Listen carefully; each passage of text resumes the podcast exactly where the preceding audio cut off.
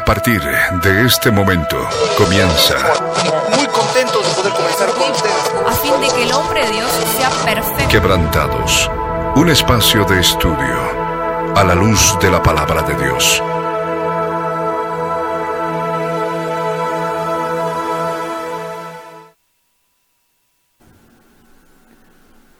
Muy buenas tardes, mis amados oyentes, sean bienvenidos una vez más a su programa Quebrantados.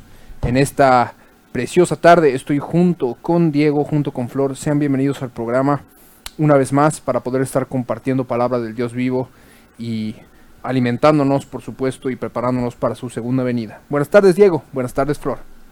Buenas tardes, amados oyentes. Buenas tardes, Milo. Buenas tardes, Diego. Estamos una vez más en este programa.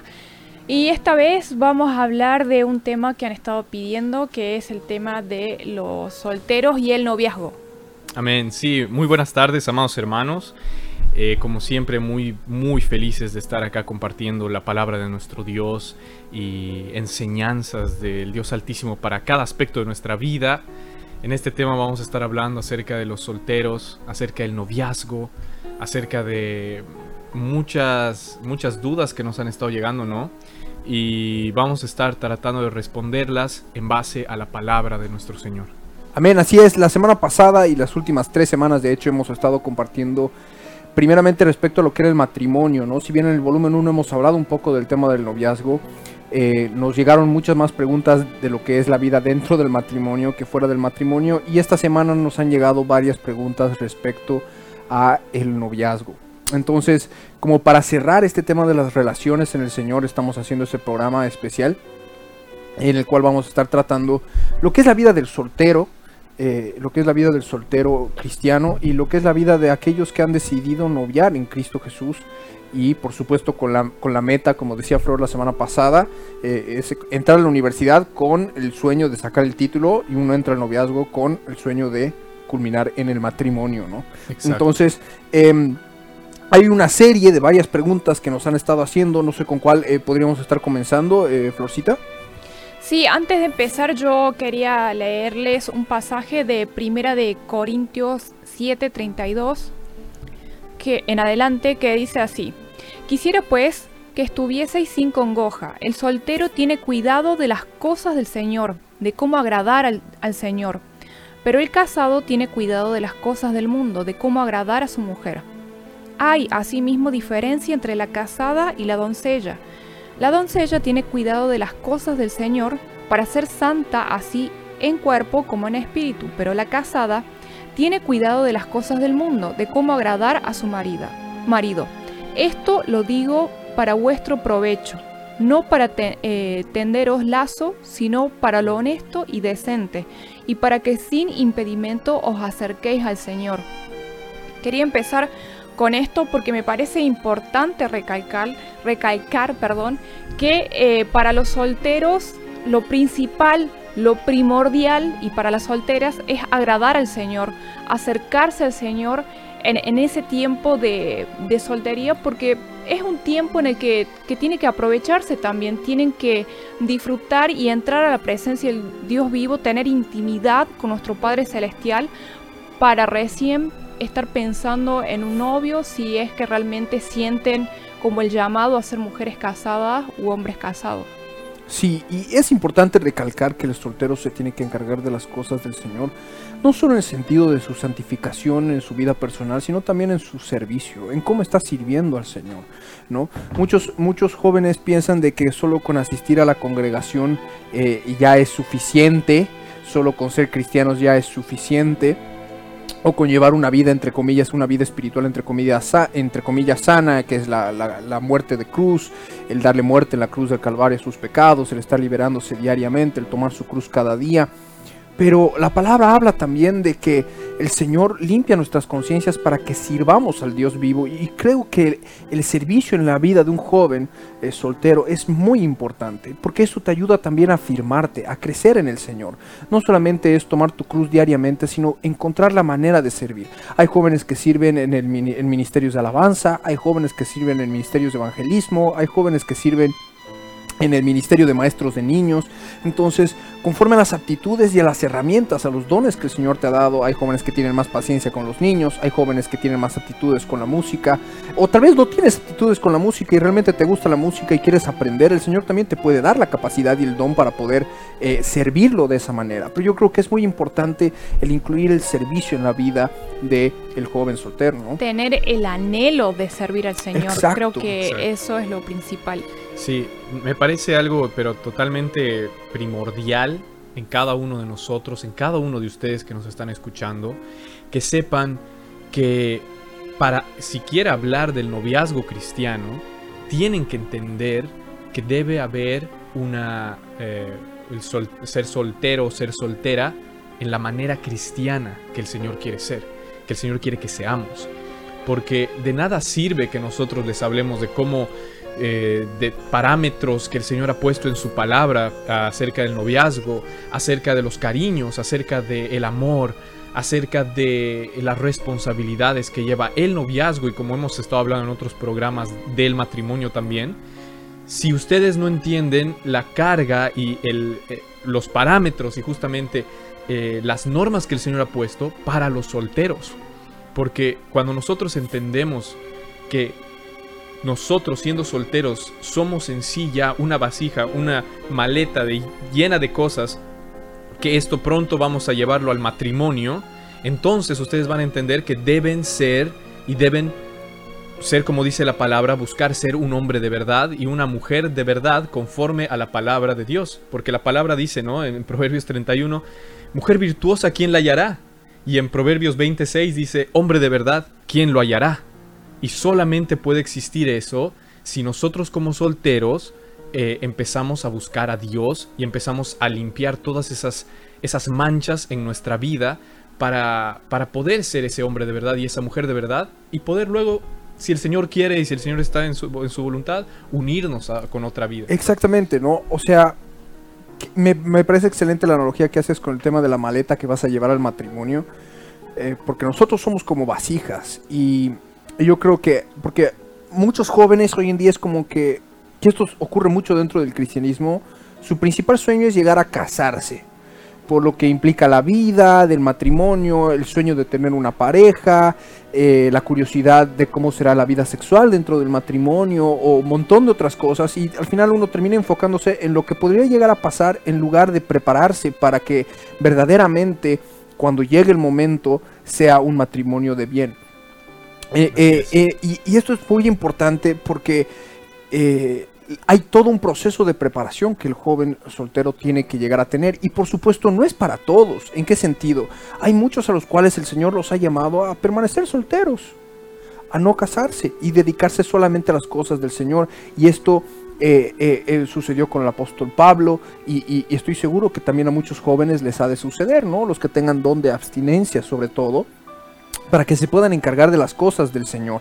Pero como decía Diego, verdaderamente nosotros tenemos que buscar los varones ser hombres de verdad, las mujeres ser mujeres virtuosas y para poder alcanzar esto realmente tenemos que pasar por un proceso de purificación para que cuando entremos al matrimonio, no digo de que van a entrar perfectos, porque se van a ir perfeccionando también en el matrimonio, pero cuando entremos en el matrimonio ya tengan una mente más preparada, una mente más cercana a la mente de Cristo para que puedan afrontar los problemas que se pueden presentar en el matrimonio, en el Señor, con el Señor Jesús, junto con su esposa y juntos puedan guerrear contra cualquier eh, vicisitud que se presente en su vida matrimonial. Amén, Milo, es así. Y yo les hago una pregunta a todos los solteros y a, todo, y a todas las solteras. ¿Realmente se están dejando guiar por el Espíritu Santo de Dios? Porque la dependencia del Señor es algo fundamental en nuestra vida. Tienen que dejarse moldear por el Señor, tienen que dejar tratar su vida por Cristo. Imagínense que si una persona anda picoteando de un lado para otro, metido en amores, enamorándose de uno y de otro, y, y lleno de inseguridades, lleno de falencias, llenos de problemas espirituales, ¿cómo es posible que en el matrimonio esa pareja esté afirmada? ¿Cómo es posible que ese varón sea cabeza si ha andado de un lado a otro, llevando su doble ánimo, para, para una muchachita, para otra muchachita, ¿cómo es posible que en un futuro él se deje guiar por el Señor si primero su vida no es tratada en la cruz del Calvario? Así es, exactamente, porque eh, por eso dedicamos este tiempo, esta primera parte del programa para explicar que el, el- sol- el ser sol- soltero, el ser, ser sol- soltera, me trabé, no es nada malo. Eh, mucha gente, y más en el mundo cristiano, tienden a ver esto como si fuera eh, una etapa de tu vida de sequedad, de que recién lo mejor está por venir, refiriéndose a una mujer o a un esposo. Y, y no es así. Puede ser que el Señor, tanto como dijo Pablo en su carta a los romanos y en, en su carta a los corintios y en tantas, tantas veces que lo recalcaba, que mejor es para las doncellas justamente que estén solteras porque se dedican al Señor, buscan limpiarse de todas las manchas en su alma y lo mismo a los solteros porque se dedican al Señor. Obviamente que estamos hablando acerca de solteros cristianos. Y incluso dice, y el problema con los casados es que deben dedicarse a las cosas del mundo y a cómo agradar a su mujer o a cómo agradar a su esposo. Entonces, a pesar de que es como hemos estado hablando todo este tiempo, es una experiencia maravillosa, es una idea de Dios, es una unión que refleja justamente lo que Cristo hace con su iglesia, eh, también está que pueda ser la voluntad del Señor para que ustedes eh, se queden solteros o que simplemente entiendan que esta época que están de solteros deban atesorarla y deban disfrutarla y deban eh, deban entender que es una época para crecer en el Señor y solo con el Señor. Entonces, bueno, antes de pasar a todo el tema de noviazgo, creo que esto ha sido muy importante. yo quiero, y yo quiero compartir un, un- un poco más eh, respecto a un pasaje bíblico, está en 2 de Timoteo, en el capítulo 2, en el versículo 21 y 22, justamente habla de lo que es la limpieza, ¿no? El apóstol Pablo le escribía a Timoteo y, y hablaba sobre ser instrumentos útiles en las manos del Señor. Y mira lo que le dice, en, en 2 Timoteo capítulo 2, versículo 21 dice, así que si alguno se limpia de estas cosas, porque hablaba de la iniquidad, de que aquel que quiere profesar el nombre de Cristo se limpia de toda iniquidad, Así que si alguno se limpia de estas cosas, será instrumento para honra, santificado, útil al Señor y dispuesto para toda buena obra. Huye también de las pasiones juveniles y sigue la justicia, la fe, el amor y la paz con la que con los que de corazón limpio invocan al Señor. Y el apóstol Pablo le decía a Timoteo que justamente busque, busque eh, huir de las pasiones juveniles, porque las pasiones juveniles eh, eh, es justamente lo que decía Flor hace unos momentos, el muchacho que anda con una muchachita y con otra muchachita y con otra muchachita. Pero ¿por qué hablaba de huir de las pasiones juveniles? Porque eh, el muchacho joven, y esto es a los solteros para que entiendan, el, dejar que en tu vida entren las pasiones juveniles y estar andando con una y con otra muchacha y viendo, no viendo, puede generar heridas en tu alma producto de la carne que se producta a través de esas pasiones juveniles. Entonces, es necesario que, que tú como cristiano soltero, como decía Dieguito, eh, como decía Flor, eh, busquen verdaderamente, primeramente, la voluntad del Señor en sus vidas. Y Él ha de poner la confirmación en su momento cuando conozcan una persona, de poder seguir, pero, pero ya no el hecho de, de andar probando suerte con una y con otra, sino verdaderamente si se da una relación es apuntar directamente al matrimonio y en el tiempo que el Señor lo permita, como lo hemos estado compartiendo eh, eh, las semanas pasadas, eh, conforme a la guía del Espíritu Santo de Dios. Cada caso es especial, ¿no? Pero ambos buscando la guía del Espíritu Santo de Dios.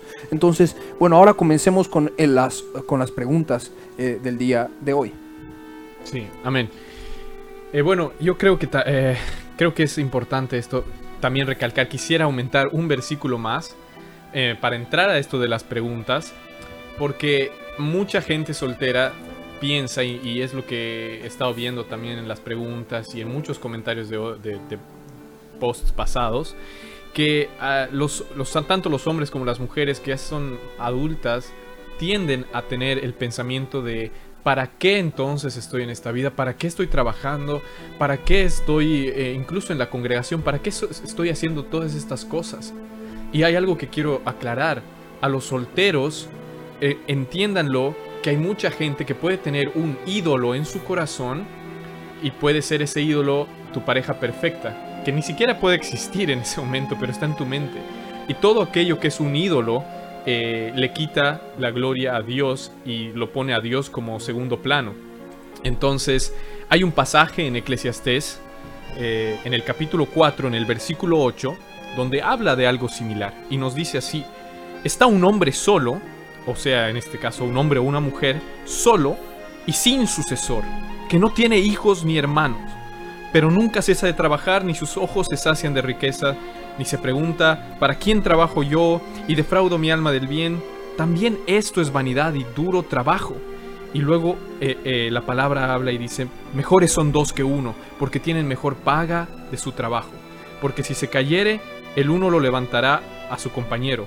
Pero hay del solo, que cuando cayere no habrá segundo que lo levante. Y cuando la palabra habla acerca de, en este caso, de estar solteros, y, que nuestros ojos, que nuestro corazón esté con un ídolo, es clarísimo que nosotros vamos a estar trabajando para vanidad y trabajando para nuestra carne y no para el Señor. Entonces, ustedes que están solteros, entiendan que deben trabajar y dedicarse a las cosas del Señor y quitar ese ídolo de su corazón y orar para ver si el Señor les va a traer una compañera o un compañero y porque mejor son dos que uno, en, eh, en este caso, cuando estás agradando a Dios. Y me parece fantástico el hecho de que tú digas de que no hay que idealizar a la pareja, porque todos nosotros somos carne y nunca vas a encontrar una pareja perfecta a como tú quisieras que sea tu pareja. Más bien el Señor te va a poner el hierro para que se afile con el hierro, para que entre los dos se vayan afilando y se vayan perfeccionando en el amor del Señor. Eh, eh, y eso es muy importante porque muchos piensan o, piensan de que se tienen que casar y la pareja tiene que ser de los mismos gustos, de, la misma manera de ser, misma manera y que tiene que ser todo un lecho de rosas y en realidad no es así. Nunca vas a conocer a alguien que sea perfectamente igual a ti, sino todo lo contrario. Los dos tienen que trabajar para crecer juntos. De hecho, nosotros somos opuestos en carácter, en gustos, en todo y bueno, aquí estamos. Sí, es, es, algo increíble eso, porque quiero, eso me hiciste acordar en Cantares de los Cantares. Es verdad que dice, oh mi amada es perfecta, oh, mi amado es perfecto, pero quiero que entiendan esto, que lo vean en el sentido, en el sentido espiritual. Cuando el Señor los, los une en una relación, ¿no? No es que va a ser lo que para vos es perfecto. Eh, el Señor va a, ser, va a ser el cambio en tu vida, va a ser, como dice Milo, el hierro se va a afilar con el hierro, el Señor va a cambiar tu corazón, vas a entender lo que es justamente el ceder, el, el, sujetarse por amor a Cristo y de entregarse a la otra persona. Y ahí vas a ver a tu compañera, a tu compañero como perfecto, con todas sus cualidades, con todos sus gustos, con todas sus cosas que son pueden ser opuestas a las tuyas. Claro, yo creo, yo creo que aquí tiene que ver el, punto de vista, la mirada de nuestro Señor Jesucristo en todo esto, en nuestras vidas. El Señor Jesús nos ve a nosotros no por lo que somos, sino por lo que podemos llegar a ser en Él. Él ve el tesoro que podemos llegar a tener en nuestros corazones, ese diamante en bruto que puede ser pulido. Entonces, cuando una persona se casa con otra, la ama y la ve perfecta, pero por lo que esa persona puede llegar a ser en Cristo Jesús. Entonces, dejas de ver todos sus defectos y ves ese diamante en bruto y tú tienes que estar dispuesto a pulir ese diamante para que esa persona pueda brillar, puedas ayudar a tu, a tu esposo, a tu esposa, a tu novio, a tu novia a brillar en Cristo Jesús, a pulir esas asperezas para que verdaderamente brillen. Como Flor decía, es verdad, ella y yo somos diametralmente opuestos en, nuestra, en nuestro carácter, en nuestra forma de ser. Yo soy súper extrovertido, por ejemplo, ella es súper introvertida. Eh, eh, entonces, eh, hay esa diferencia, pero el Señor nos ha enseñado también a complementarnos. Y todavía estamos en proceso. Yo creo que recién vamos, un, recién vamos un poco más de un año de casados. Y, y, todavía nos falta muchísimo más. O sea, no podemos darnos como que tenemos oh, la gran experiencia en el matrimonio, ¿no?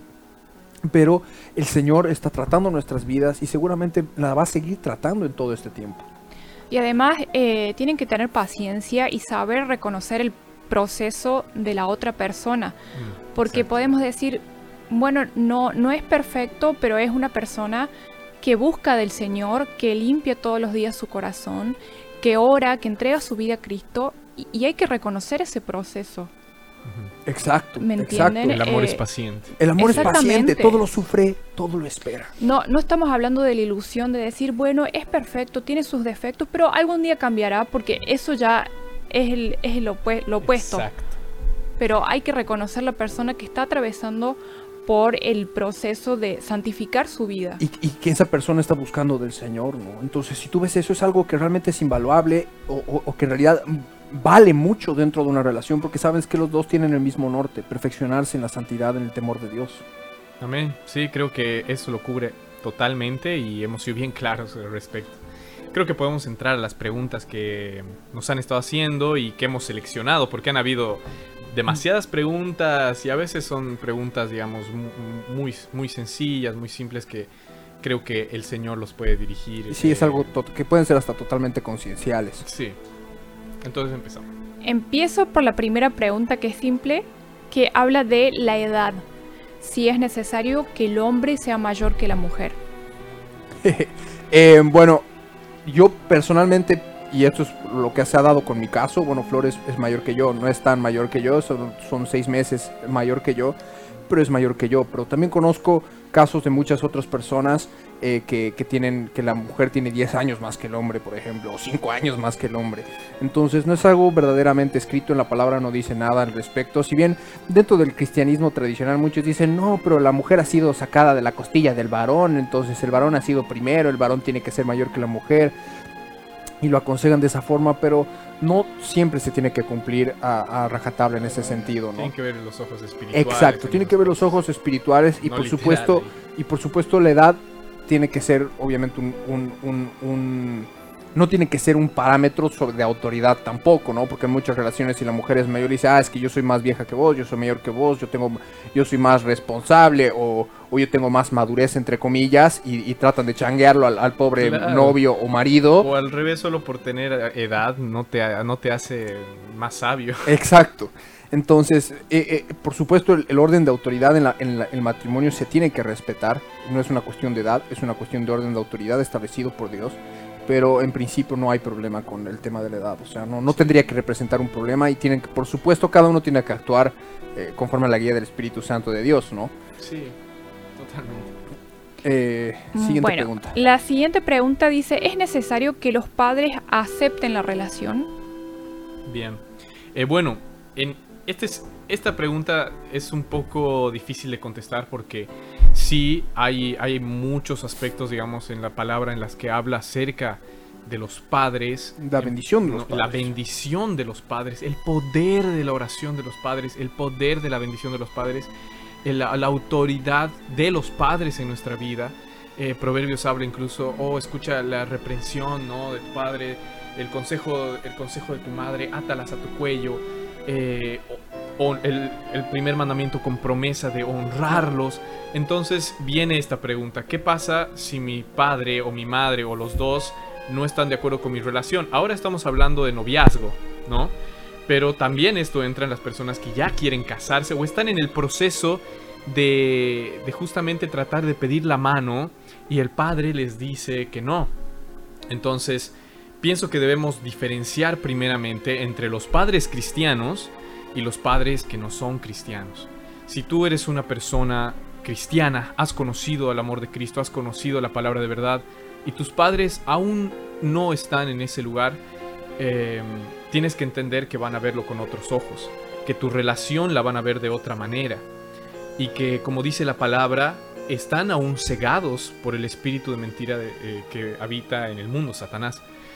Entonces, nosotros tenemos que ver eh, si, si los padres están, están aconsejándote de la manera bíblica, porque están, ellos ven de otro aspecto, ellos tienen más experiencia, y te están diciendo que tal vez no puedes estar con esa persona, ya sea por algún motivo realmente eh, importante o no, tú debes atesorar ese consejo, retenerlo en tu corazón y orar, y ver si realmente esto es así en el Señor. No puedes simplemente rechazarlo por, y, y- y tener en cuenta que sea solamente un capricho tuyo el querer casarte con esa persona.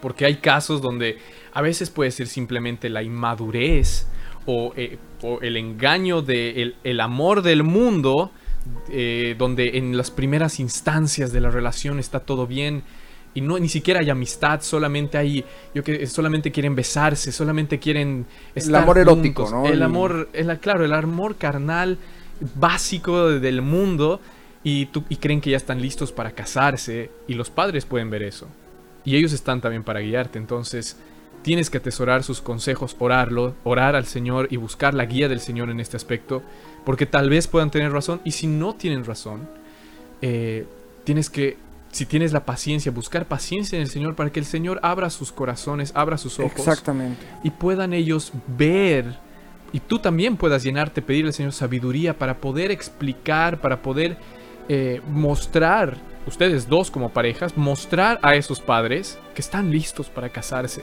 y que realmente eh, ellos pueden dar su bendición confiadamente. Exactamente, yo creo que es muy importante el buscar la bendición de los padres, ¿no?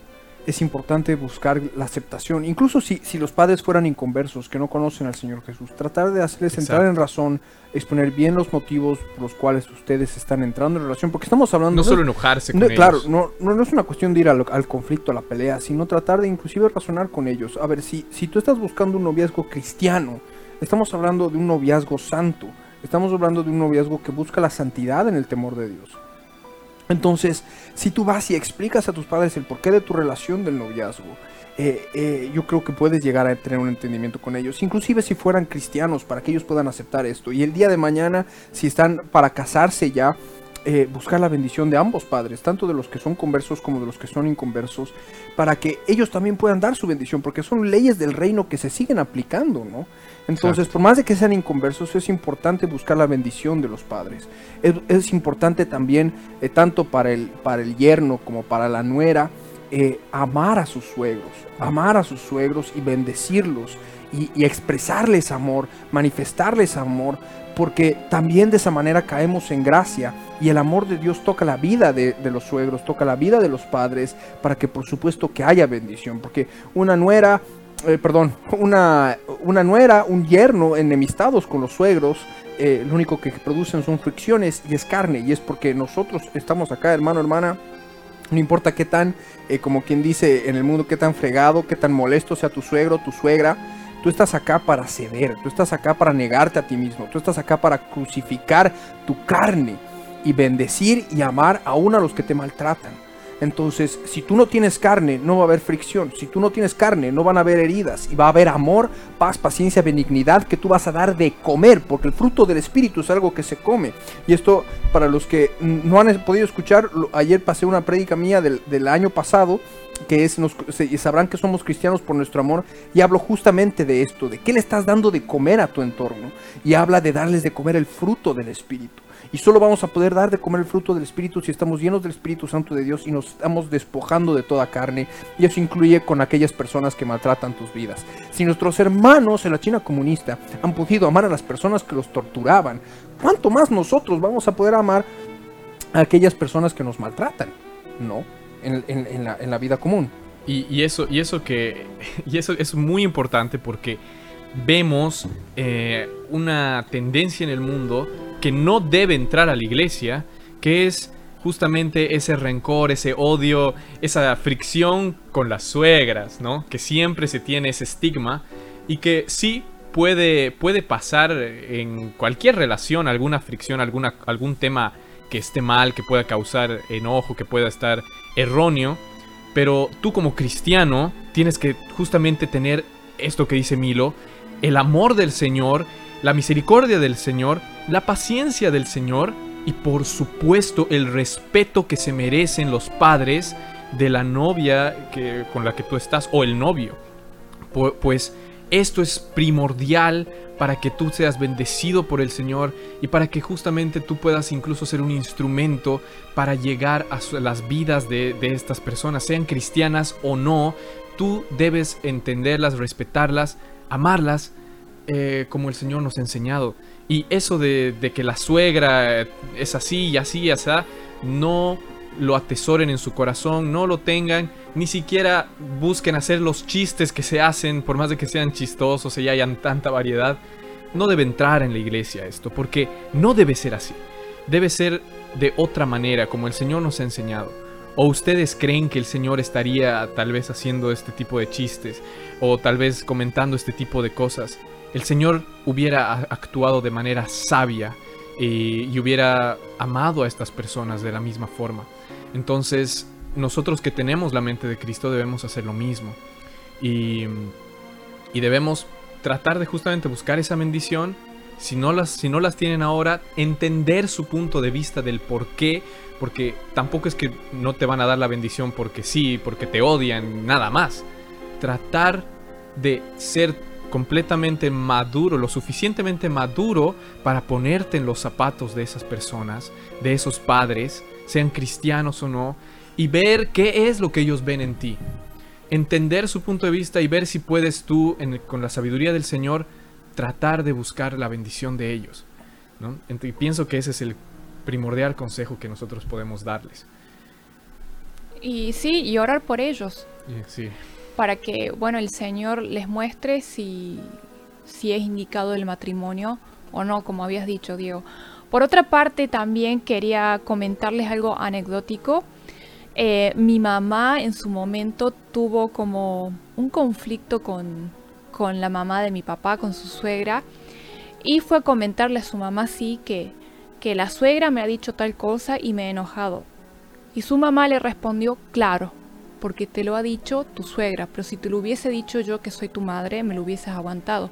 Y es verdad, eso es verdad, hay como como cierta fricción con todo aquello que nos puede decir nuestra suegra, como que nos molesta, pero quizás a nuestra mamá le aceptamos. y no tiene que ser así. Eh, tenemos que buscar amar su vida, aunque nos digan lo que nos digan, porque las suegras tienen que tener en cuenta que también son mamás, también se preocupan y, sí y hay que buscar ceder, hay que buscar tener el carácter de Cristo. Y esto es tanto en el noviazgo como en el matrimonio. Entonces, mientras menos carne tú tengas, más frutos del Espíritu vas a dar de comer a las personas, porque es fruto, el fruto es algo que se come. Entonces, si tú tienes amor, paz, paciencia, benignidad, tú estás dando de comer eso a tu entorno y los estás alimentando y eso también va a dar frutos tarde o temprano, los va a, a nutrir espiritualmente. Entonces, yo creo que es muy importante este tema eh, de, que, de que verdaderamente, y, por supuesto aquellas suegras que nos están escuchando, que son cristianas, eh, también es necesario que ustedes también se limpien de toda carne y no estén atacando a las pobres nueras o a los pobres yernos, o sea, onda... Eh, eh, es, es, muy típico de, la, de, la, de, la, de alguna suegra decir, ay, no, no la atiende a mi hijo, o no la atiende a mi hija, o mira cómo le está haciendo a mi pobre hijo, a mi pobre hija, y como que tratan de hacerse su novela, su carne en la cabeza, y no, no hay fruto del espíritu en nada de eso, ¿me entienden? Exacto, exacto. No debemos adoptar los preconceptos de la cultura de este mundo, tanto las suegras como también eh, las parejas, ¿no? Sí, es muy importante eso también. El hecho de que, bueno, mientras están noviando, por supuesto, la intervención de los padres tiene peso porque son autoridad, ¿no? Pero una vez ya casados, eh, eh, ya es una nueva familia. Y, en realidad los, suegros, o sea, los, que vendrían a ser los padres de la pareja casada, eh, no, no, no tienen injerencia dentro del matrimonio, salvo que la pareja casada les pida consejos, ¿no? Es algo que la pareja les dé cabida para que aconsejen, pero no para que se impongan o que les digan cómo tienen que vivir su vida o cómo tienen que hacer las cosas a la pareja recién casada. No importa la edad que tengan, si se han casado jóvenes, si se han casado grandes, como sea. Exacto. ¿no? Y también la pareja tiene que dejar pasar, ¿no? Lo que puedan decir, porque a veces como que se da esa situación de fricción, ¿no? Que mira lo que me ha dicho, que mira lo que me ha hecho y se quejan del suegro, de la suegra, de los padres. Y, es como, y es como es como lo que vos dices, Flor, que le, que, le pasó a tu madre hace tiempo.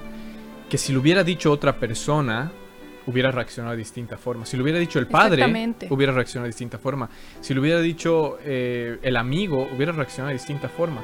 Y eso es porque nos. Y eso pasa en la iglesia también. Y eso es porque hemos adoptado la cultura que este mundo nos está vendiendo entonces estamos con el preconcepto ya en el corazón y cuando sucede alguna fricción, cuando sucede alguna, algún tema, lo podemos tomar a la mala.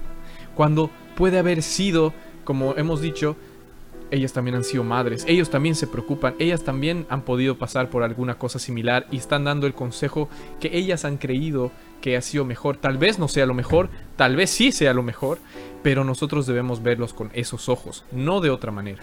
Y bueno, y, creo que lo, importante para poder alcanzar este grado de madurez es crucificar la carne. Amén. para evitar cualquier Amén. tipo. Esto Amén. se lleva a la cruz, hermano, hermana, tanto la suegra como, como los que están casados, esto se tiene que llevar a la cruz, porque muchos dicen, ah, la suegra puede decir ah y el otro y está molesto, se crespa, se enoja, y esto es porque hay carne. Donde hay carne se produce fricción, donde hay carne se producen heridas, y por supuesto no está la sangre de Cristo, no está la cruz del Señor, y hermano, hermana, convertite, lleva tu carne a la cruz del Calvario. Amén. Está bien. Eh, entonces, bueno, sigamos con la siguiente pregunta. Eh, la siguiente pregunta es sobre los besos, si eh, los noviecitos se pueden besar o no. Bueno, creo que es importante, y esto lo hemos dicho muchísimas veces, el noviazgo tiene que ser llevado a cabo en santidad. Ahora, el noviazgo, por supuesto que tiene que tener un grado, no es de intimidad, un grado de afecto, un grado de afecto y de cariño en la pareja, porque si no es solamente una amiga más, ¿no?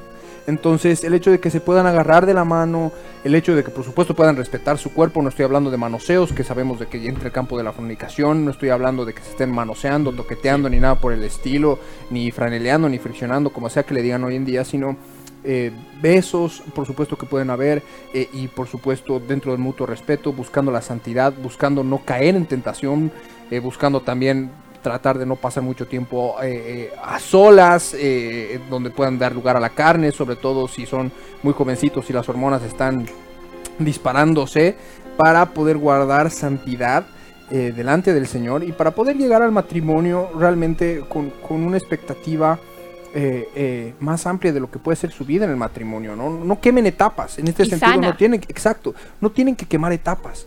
No tienen que quemar etapas, busquen esperar en el Señor.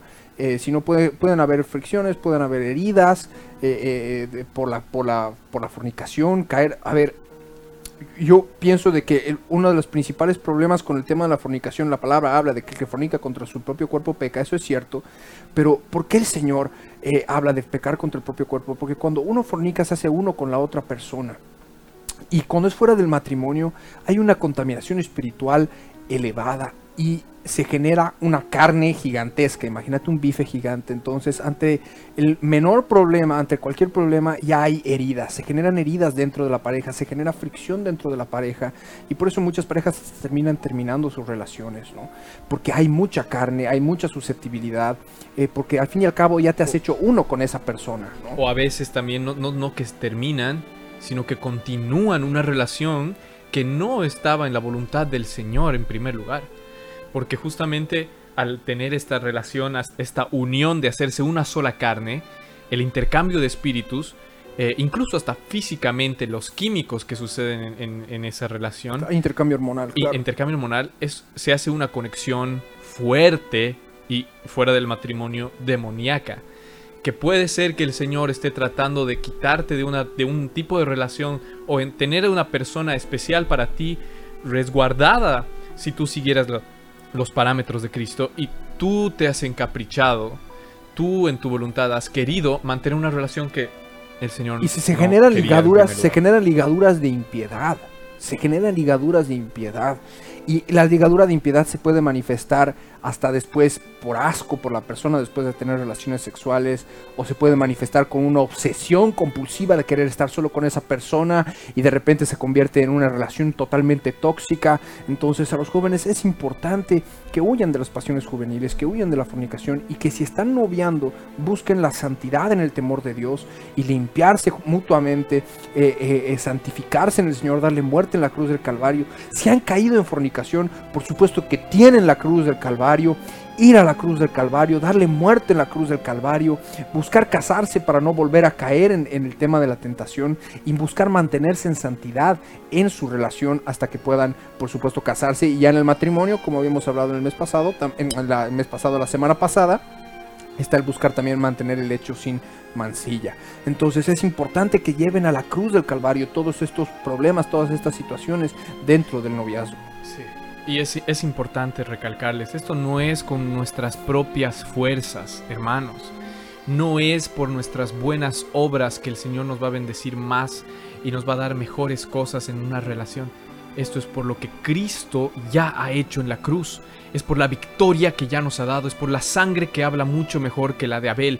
Y que esta sangre está en el asiento de misericordia en el tercer cielo lista para que nosotros la podamos usar y limpiar nuestra vida. No, por, no bajo ninguna obra ni ninguna cosa que tú quieras poner de tu propia voluntad. Lo único que tú debes hacer es disponer el corazón y el Señor va a hacer la obra en tu vida. El Señor va a guiar tus pasos, el Señor va a mover las montañas para que justamente pueda suceder esto en, ti. Así es, Diego. Yo quería agregar eh, otra cosa que este tema lo hemos hablado con nuestro pastor y le hemos preguntado qué es lo que ocurre cuando una persona cae en fornicación y él nos respondió que bueno, obviamente se hace una sola carne, pero también como que hay intercambio de espíritus de una casa y de la otra, por eso es menester limpiarse, eh, tomar la cruz del Calvario, crucificar la obra de la carne llamada fornicación y limpiarse de todo espíritu inmundo que pueda haber de la otra.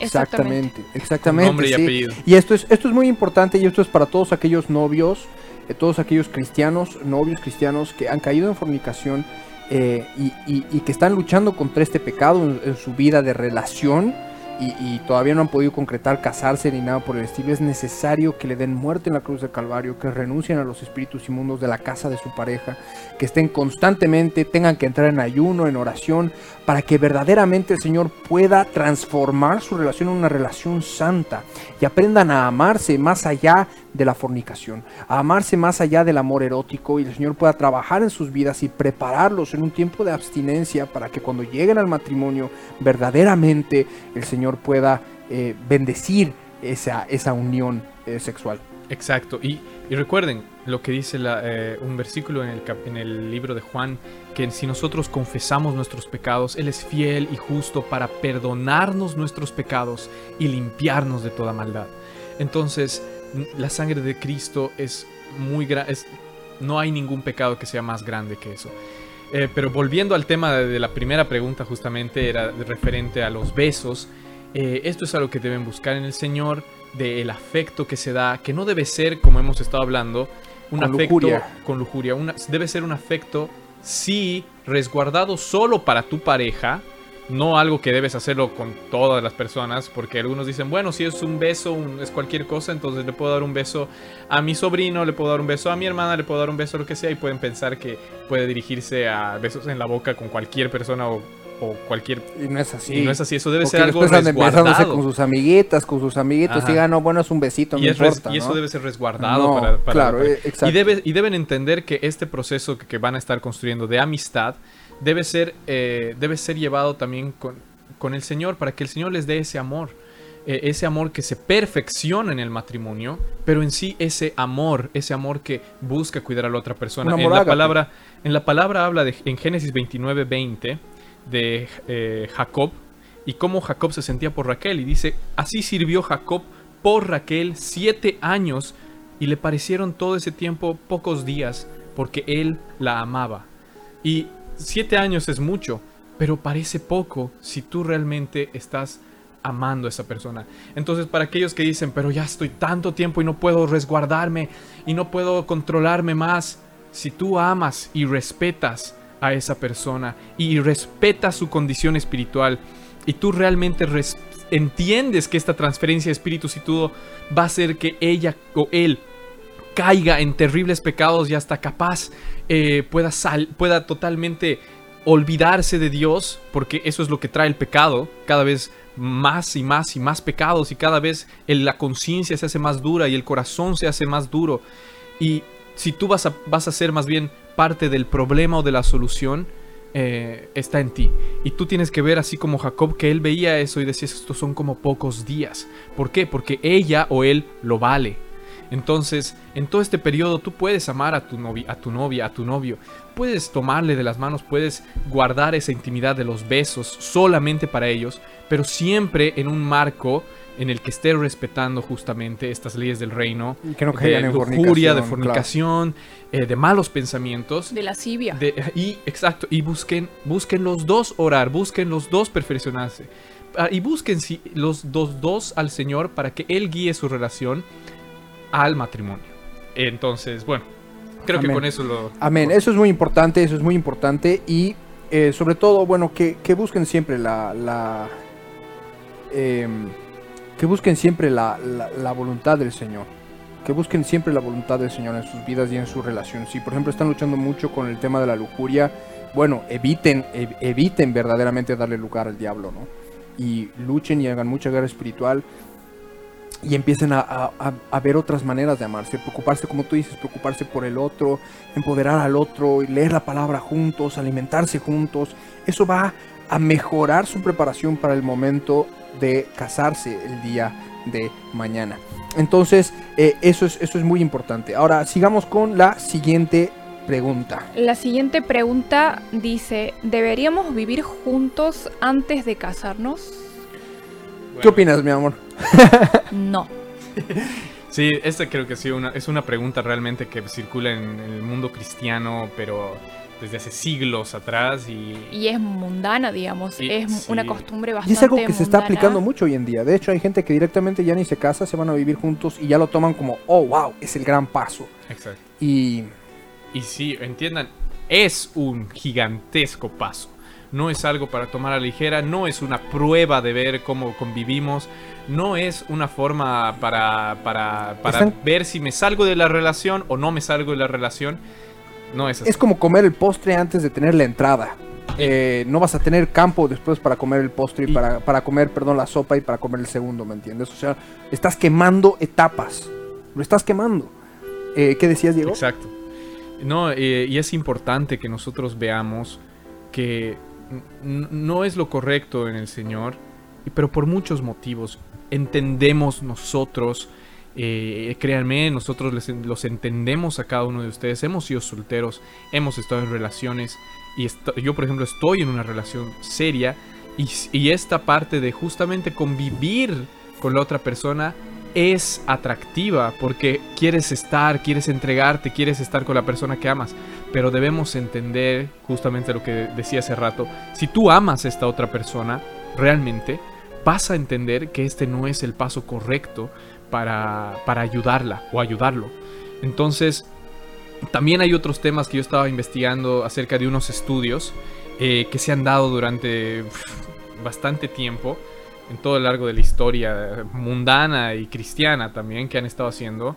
Eh, y las personas que se casan, por ejemplo, eh, un estudio que se han hecho a 3.300 personas eh, en, en el National Survey of Families and Households, que es un, un ministerio en Estados Unidos justamente del gobierno, se ha demostrado que las personas que se, que se casan y antes de casarse convivían juntas, el 51% de esas personas tenían más probabilidades de divorcio.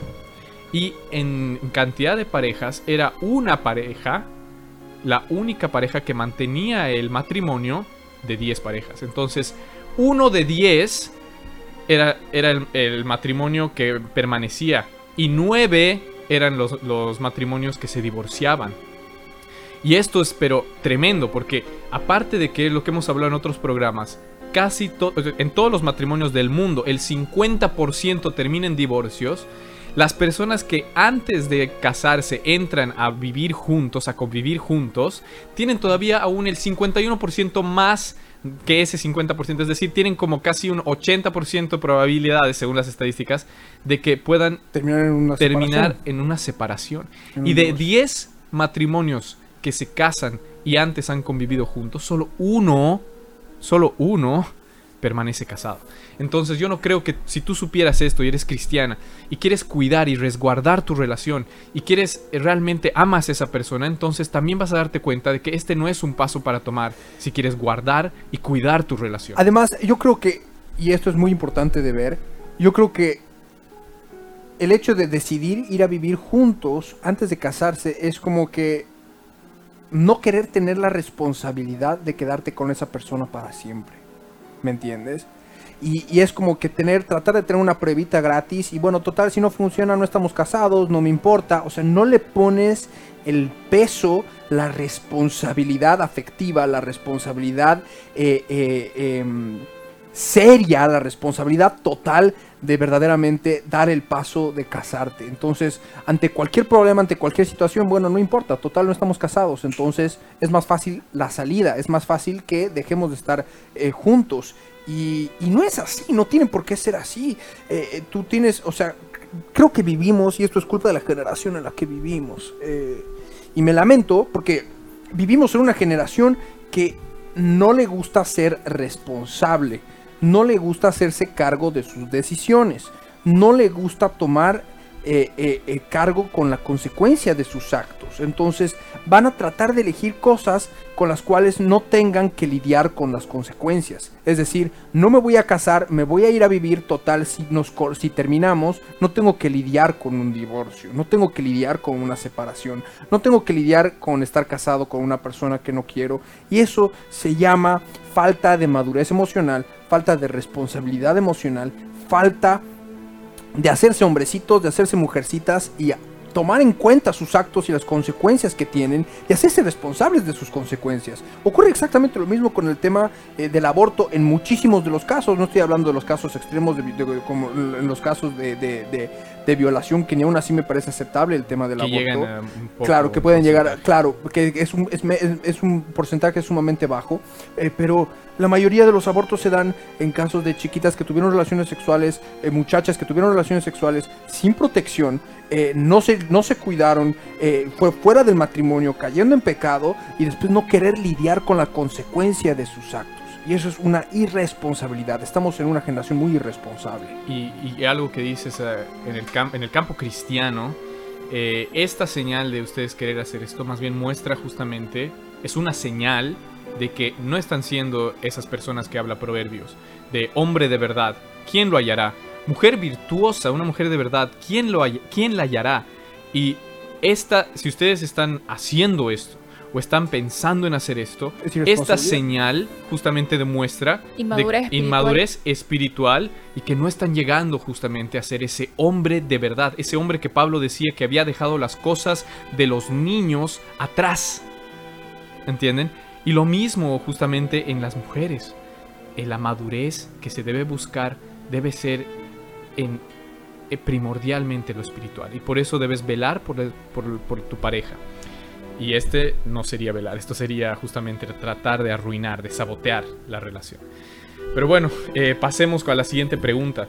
Eh, sí, y antes de pasar a la siguiente pregunta, voy a volver a recalcar a los que nos están escuchando esto y han estado teniendo sus pensamientos en sus corazones o lo que sea, dejen ya la irresponsabilidad de sus actos.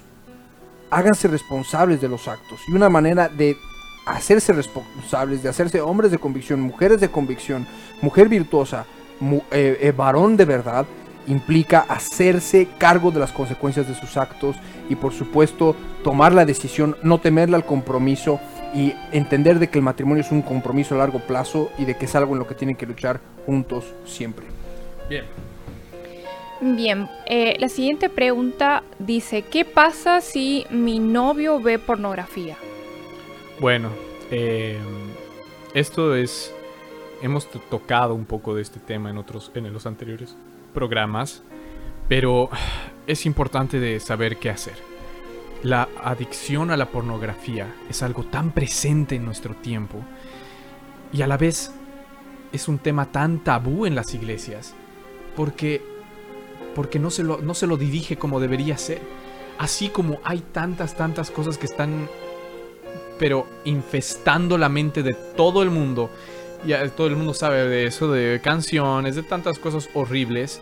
Por más de que las personas en la iglesia lo llamen horrible, horrible, en la iglesia la, la enfermedad de la adicción a la pornografía está muy enraizada. Es un problema, pero gigantesco.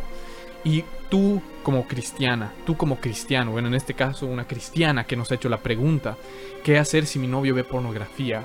Pienso que primero debes verlo como lo que es, es un pecado delante del Señor. No es una cosa que, como muchos hombres han estado pensando, bueno, como no tengo relaciones sexuales con mi novia porque nos estamos guardando para el matrimonio, entonces Dios que se conforme conmigo eh, que- y que me agradezca que estoy viendo pornografía nada más. Porque no es nada más. Esto incluso es algo terrible. Se ha demostrado que cambia justamente los químicos en el cerebro, cambia la forma en la que tú ves el día a día, no solamente a tu madre, a las mujeres y, a, cualquier tipo de relación que puedas tener con, el mundo exterior. Se ha demostrado que esto apoya la esclavitud sexual, el- apoya justamente la trata de personas, apoya justamente los pecados de Sodoma y Gomorra y va a ser vas a ser parte de esos solamente al hacer un clic. Entonces, tienes que entenderlo por cómo es. Es una inmundicia, es una enfermedad terrible. Y tú, al, mujer, al, al darte cuenta de esto, que está siendo tu novio, debes también verlo y tomarlo como el Señor tomaría un pecado de adulterio. Porque el Señor lo ha visto de esta forma y, la y como el Señor vio a la mujer que era adúltera, le dijo primeramente con su misericordia, ¿dónde están tus acusadores? Porque yo no los veo. Y el que esté libre de pecado, que tire la primera piedra. Muchas veces así vemos eh, tantos pecados y simplemente somos prestos a dar el juicio. Pero el Señor daba misericordia. Y cuando vemos acá en este tipo de pecados, debes hablar con tu pareja, debes tener misericordia y debes buscar sanar su alma y que Él busque a Cristo para que sane su alma porque es un pecado terrible. Y tú no quieres entrar a una relación, a un matrimonio con una persona adicta a la pornografía. Hemos hablado de casos horribles donde se han dado divorcios, donde predicadores se han apartado de Dios, han entrado al satanismo con la puerta abierta de la pornografía. Y entonces tienen que verlo con esos ojos de misericordia y buscar ayudar al otro, como dice la palabra justamente, y que hemos leído en Eclesiastés justamente 4 en el versículo 10, porque si cayere uno, el otro levantará a su compañero. Pero hay del solo que cuando cayere no habrá segundo que lo levante. Y si es tu compañero, si es tu amigo, si es tu pareja, ya sea en el noviazgo o en el matrimonio, debes buscar levantarlo y que se aleje de esos pecados, de esa inmundicia. Es exacto, es, es importante entender de que el tema de la pornografía no es, un, no es un tema menor, no es algo que se tiene que tomar a la ligera, sino es una batalla que se tiene que librar por la vida de la pareja. Puede ser el varón o puede también ser la mujer en, en casos menores, hay, hay en menos porcentaje, pero puede suceder Pero hay.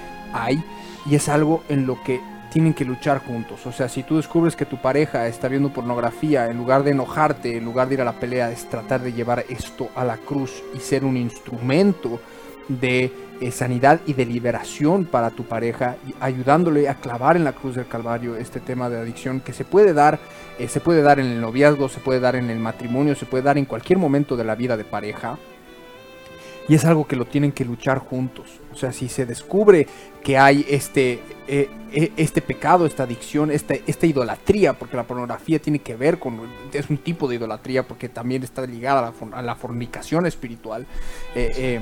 Entonces, eh, tienes que verdaderamente eh, orar, clamar y ayudar a llevar a, tu pareja a la cruz del Calvario esta obra de la carne, esta adicción y hasta vencer. Puede tomar un mes, dos meses, pero estar juntos hasta que verdaderamente la adicción física que produce la, la pornografía y la adicción espiritual, la idolatría espiritual que produce la pornografía, sean totalmente desarraigados y sea una persona nueva. Inclusive vas a ver que tu relación va a mejorar.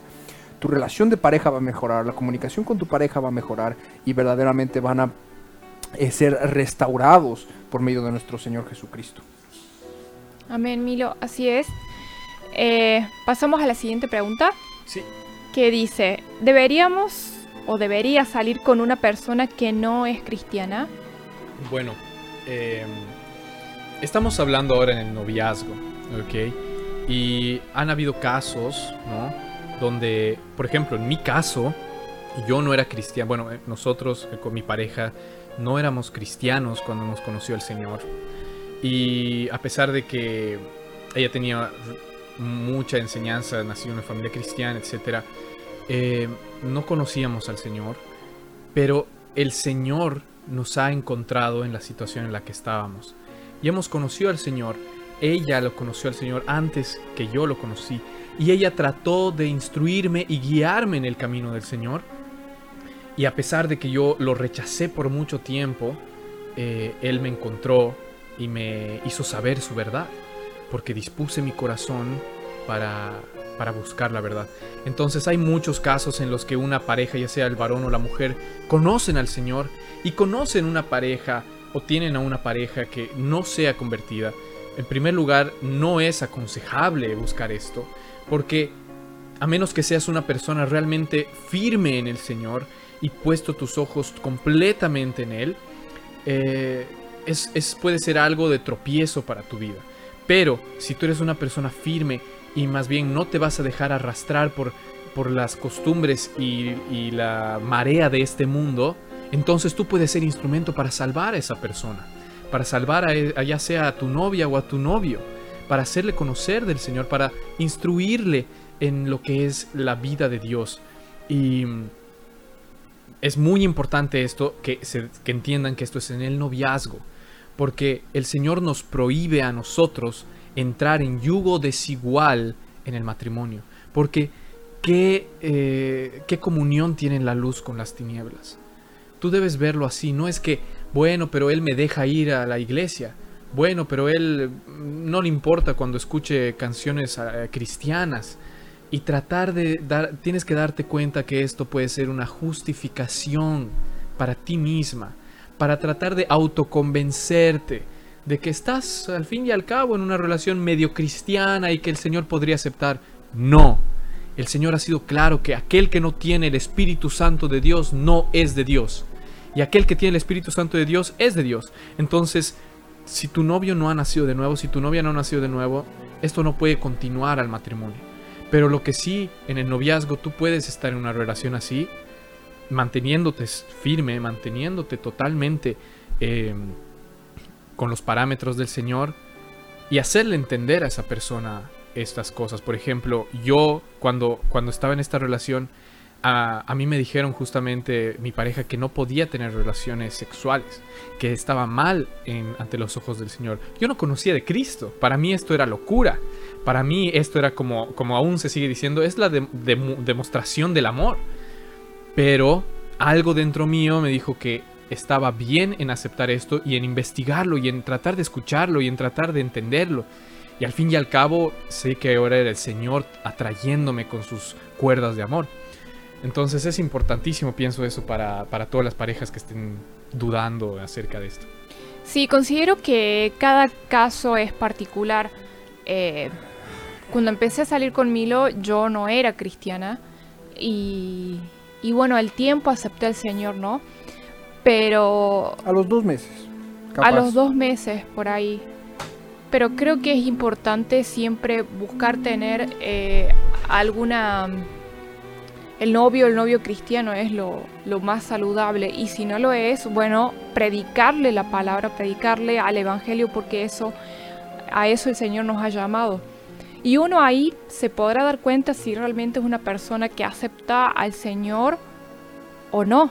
Y hay algunos que dicen, no, bueno, lo he aceptado, pero es solamente de la boca para afuera porque te das cuenta que por sus frutos no, realmente no ha aceptado a Cristo de corazón. Y es importante analizar el tema de los frutos, pero también ver, como decía Flor, el, tema del proceso, ¿no? No va a ser un cambio drástico de la noche a la mañana, así ya acepté y de repente ya es una persona 100% madura en el Señor, sino que tienes que estar dispuesto a acompañar a esa persona en su proceso de cambio hasta que el Señor verdaderamente transforme su vida. Eh, es, importante de que cuando estén llegando a la instancia del matrimonio, los dos estén en el mismo barco. Eso es muy importante porque el día de mañana se puede presentar el problema que de repente el marido no deja que la esposa se congregue o la, mujer no deja que el marido se congregue eh, y no, que no pasas tiempo conmigo, llegas de trabajar directamente te vas a la iglesia, en cambio si los dos bueno, ahora estamos en tiempo COVID y no sabemos cuándo más van a poder haber congregación de nuevo, pero capaz en tu casa al bajar el culto en línea ocurre lo mismo, él quiere ver una serie y tú quieres escuchar la prédica de la noche y, se pueden generar, así de, así como sonso parece el, tema, pero se pueden llegar a dar estos planteos y, y, ahí está, te das cuenta de que no están yendo en el mismo, en el mismo barco. Entonces es importante de que, de que los dos anden juntos eh, en un mismo sentir, en un mismo espíritu y por supuesto que el Señor sea el centro de su relación. bueno, creo que nos hemos pasado un poco el tiempo, pero creo que como es el último programa, eh, podemos aún pasarnos Vale un poco pena, más. sí. Vale la pena porque sí ha habido buenas preguntas y han habido temas muy importantes que debemos tocar porque hemos visto que estos programas han estado ayudando a mucha gente y queremos eso, queremos que a pesar de que siempre eh, se han, habi- han habido temas tabús, sabemos que esto ayuda a muchas personas, así que podemos continuar yo creo en algunas preguntas más. Bien. Eh, no, bueno, yo tengo acá. A no- ver. vamos a ver, yo tengo acá una de las preguntas que nos hicieron. Eh, nos preguntaron eh, si se podían utilizar palabras de cariño. Onda, yo decir a, a mi novio, a mi novia, amor, hermosa, princesa. eh, y obviamente sí, esto Sí. está en Cantares de los Cantares, el que el, el novio le dice a la novia, paloma mía, perfecta mía, hermosa mía, hermana mía, amiga mía. Entonces, como que hay un montón de adje- adjetivos calificativos eh, eh, que, que- que el novio utiliza con la novia y que por supuesto es una manera de expresar amor, ¿no? Sí, hay tantas cosas. Pueden leer en Cantar de los Cantares, ¿no? De Que eres la más hermosa entre todas las mujeres, eh, de entre todas las, la- las palomas. Dice, tú sobresaltas sobre ellas. Tantas cosas que... No, no, y incluso cada, cada relación es única, ¿no? En el sentido de tiene sus propios apodos. Sí. eh, Exactamente. Son de muestras de cariño. Son muestras de cariño, ¿no? A, a mí me dicen conejito, qué sé yo. Son detalles en cada relación, entonces, eh, por supuesto que esto es una muestra de cariño, esto es una muestra de afecto y, y- y mientras más amorosos sean, por supuesto, eh, mejor va a ser la relación, ¿no? No tiene que ser una relación fría. Creo que Sí. no hay, no tenemos más preguntas Eh, que, que, Sí, que creo que, creo que podemos ver, pero algo que también mm, yo leí es respecto a, a cómo debo yo perseguir una relación cristiana siendo un hombre soltero y cómo debo hacer lo mismo siendo una mujer soltera.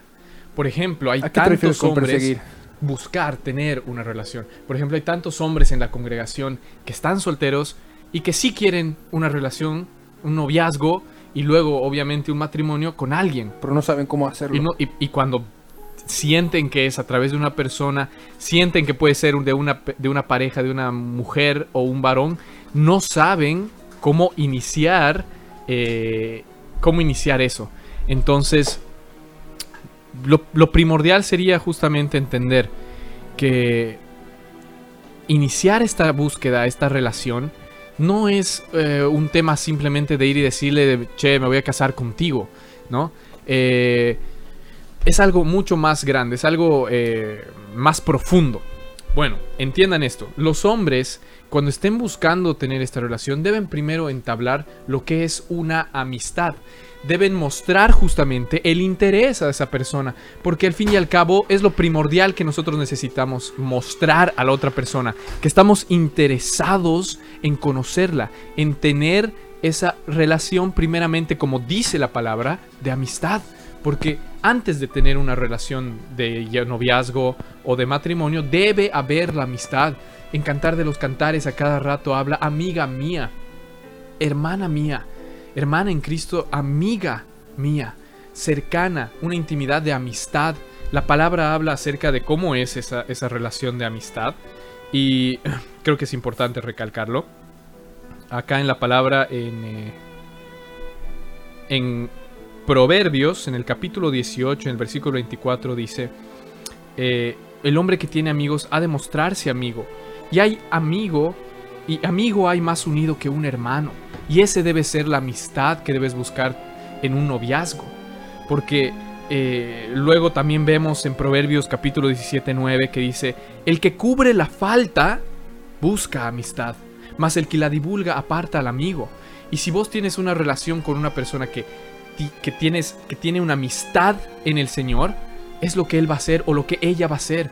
Va a cubrir la falta, va a pasar de largo el error porque está buscando esa amistad, está buscando esa relación contigo. Entonces, tienes que interesarte justamente por esta persona. Obviamente que hay el atractivo físico que no debe ser primordial. Debe ser primordial justamente el Señor y el Señor en la vida de esa otra persona. Entonces, aunque sí hay tantos, tantos programas cristianos acerca de esto eh, para los hombres, para las mujeres, pienso que uno de los temas que no se toca mucho es sí, las mujeres deben estar no cerradas eh, a, a querer bus- a querer solo enfocarse en el físico, porque a veces solo se enfocan en el físico. Si es lindo, entonces le voy a dar mi número, entonces voy a hablar con él, voy a salir con él. Y si no, le cierro absolutamente las puertas. Cuando a veces esa persona linda puede tener un alma terrible y puede tener un corazón que te va a llevar a la destrucción. Tú no lo sabes. Eh, entonces, y esa otra persona puede ser totalmente diferente. El Señor Jesús dice la palabra que no era atractivo a la vista. Imagínense, el mismo Señor Jesús Más inatractivo que para que le deseemos. para dice que le seamos. Y 53. el corazón justamente que él tenía era sin ni un solo pecado. Hijo de Dios. Entonces, ustedes deben también entender esto y buscar tener sus defensas, sí, ahí, pero no cerrar completamente a, los, a las personas que, quie- que estén interesados en ustedes. Y una vez que tengan esa parte, eh, también saber buscar en el Señor, orar al Señor, para que puedan eh, ver si esta persona va a ser la persona con la que vas a tener ese, vas a entablar esa amistad, ese noviazgo y, y continuar adelante. Eh, y a los hombres, a los hombres y también las mujeres, algo que no se toca mucho es deben entender y orar al Señor para descubrir cómo lidiar con el rechazo. Porque muchas en este mundo, en esta cultura, las mujeres están desacostumbradas totalmente a lidiar con el rechazo. Y los hombres también están ya totalmente acostumbrados a no importarles el rechazo y algunos hombres a tomarlo muy fuerte este rechazo. Entonces deben buscar en el Señor eh, entender que ese rechazo que te ha dado esa mujer o ese rechazo que te ha dado el hombre puede ser el Señor dirigiendo tu vida para algo mucho mejor. Y no lo debes ver como un ataque a ti o algo, una cosa que, que te genere algún tipo de ansiedad o depresión o inseguridades, porque tienes que verte con los ojos que Cristo te ve. Y esa es la única forma, digamos, que podemos tal vez dirigir un poco en este sentido de cómo iniciar una relación. La amistad, que, es una amistad justamente muy profunda, muy fuerte, el noviazgo y luego viene el matrimonio. Así es, Dieguito.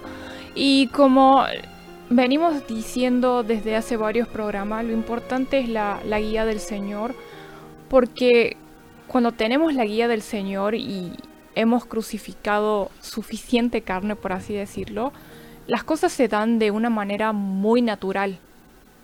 Eh, es como un paso detrás de otros y de una manera muy natural y sincronizada. Saben que tenemos un Dios exacto, un Dios preciso y es importante, como siempre les digo, en su tiempo. exacto, aprender a respetar los tiempos de Dios y a orar y, y aceptarlos. Porque si ven que hay rechazo, si ven que, que realmente no se están dando las cosas, aprender a, a no forzarlas y a decir, amén Señor, si tú lo quieres así, es, es un amén y es agachar la cabeza y seguir orando. Tomar la cruz y seguir Amén. orando. Amén. Tomar la cruz y seguir a Cristo. Y seguir a Cristo y seguir a Cristo. Y eso tiene que ser nuestro norte siempre.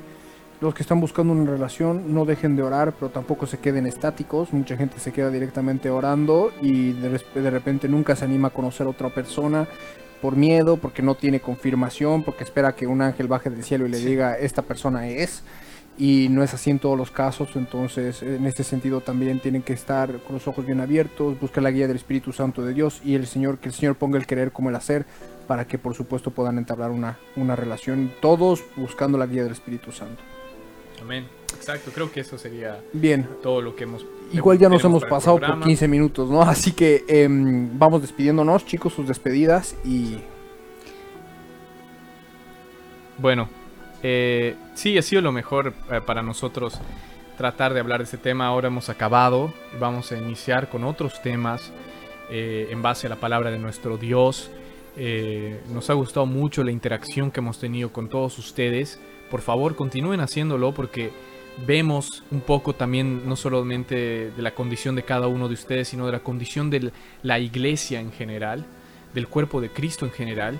Y si nosotros hemos recibido de gracia muchas, muchas enseñanzas eh, por, por el Espíritu Santo de Dios, es lo queremos dar de gracia. Y estamos aquí para bendecir sus vidas, estamos aquí para enseñar la palabra del Señor y esperamos que este programa haya sido de mucha bendición. Yo estoy muy feliz con todo lo que estamos haciendo chicos y bueno, que el Señor los bendiga en gran manera. Me despido y un abrazo a todos ustedes. Ha sido un gozo para mí estar, como siempre les digo. Eh, espero que, que, les haya gustado el programa. Sí, nos ha gustado mucho la, la, interacción, como decía Dieguito. Es importante que ustedes interactúen con nosotros porque es importante ayudarlos eh, a sanar sus heridas, a, responder sus dudas. Por eso, eh, bueno, el próximo capítulo vamos a estar tratando otros temas y, y sería bueno también que, que interactúen de igual manera. El Señor los bendiga mucho, estén atentos al próximo programa y será hasta la próxima. Amén, amén, amén. Gracias Dieguito, gracias Flor por estar con nosotros en este programa. Realmente también es un gozo para mí formar parte de este equipo que hemos estado armando en todos estos tiempos, en todos estos meses ya, ya son de creo que desde noviembre, diciembre del año pasado que hemos comenzado y estamos dando un cierre a este a estos programas, esta serie de volúmenes, primero el matrimonio cristiano y ahora con el noviazgo y con la soltería dentro en Cristo, por supuesto. Eh, vamos a estar atentos a cualquier pregunta que puedan hacer. Eh, la semana que viene vamos a arrancar con un nuevo tema. Eh, lo vamos a estar, eh, esperamos poderlo sorprender y que por supuesto sea grato para todos y cada uno de ustedes. Nos despedimos con todo nuestro amor en Cristo Jesús y ha de ser hasta cualquier otro momento en esta línea del tiempo. Paz de nuestro Rey, Jesús de Nazaret. Hasta este instante no estuvimos con tu programa Quebrantados. 3, Lo que tenemos que entender es que cuando tomamos la Biblia... Será hasta un nuevo encuentro en la línea del tiempo para seguir conociendo más detalles de la Biblia, un tesoro real y verdadero